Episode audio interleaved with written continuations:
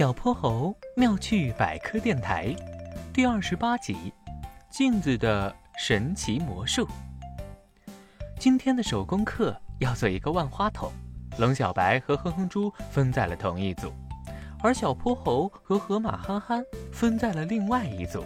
龙小白和哼哼猪暗暗较劲儿，决定和小泼猴和憨憨他们组比拼一下。看着满桌的手工材料。哼哼猪有点手足无措，不知道从哪里入手，急得都快冒汗了。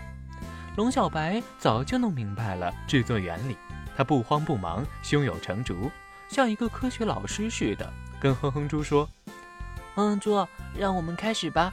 第一步，拿起你左手边那三条细长的长条形镜子，把它们的镜面朝内拼成一个三角形的三棱镜哦。”然后把它们用透明胶带固定起来。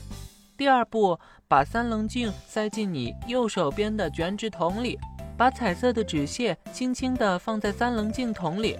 第三步，用你面前的两个圆圆的镜片，把纸筒的两头封住，固定好。注意，一片是毛玻璃，一片是透明玻璃。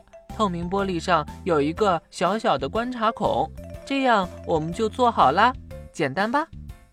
哼哼猪乖乖的配合，居然很快就做好了。龙小白觉得当老师可真开心，他继续教哼哼猪：“下面，请你拿起万花筒，把毛玻璃那头对准光源，你从另一头的观察孔里看进去，奇妙的事情就发生啦！”遵命，龙小白老师。哼哼猪又乖乖的照做了。当他从观察孔里望进去，顿时惊呆了，太美妙了！当光线在三棱镜的折射下，仿佛被施展了魔法，万花筒里盛开了五彩斑斓、绚丽多姿的花朵，轻轻地转动一下，花朵又变了模样，好神奇！龙小白更加得意了，哼哼猪可真是个乖巧的好学生，他决定考考他。哼哼猪同学。你知道为什么镜子能照见东西吗？哼哼猪放下万花筒，他朝龙小白眨眨眼，说：“呵呵，呃，你考不到我。上课前我已经查过资料了。镜子之所以能照见东西，是因为啊，在它的背面镀有一层反光材料。它可以是一层薄薄的银，也可以是别的东西。总之啊，这些材料都有一个大本领。”就是能把物体照到它上面的光线，再完好无缺的反射回去，这样镜子就能把物体照出来了。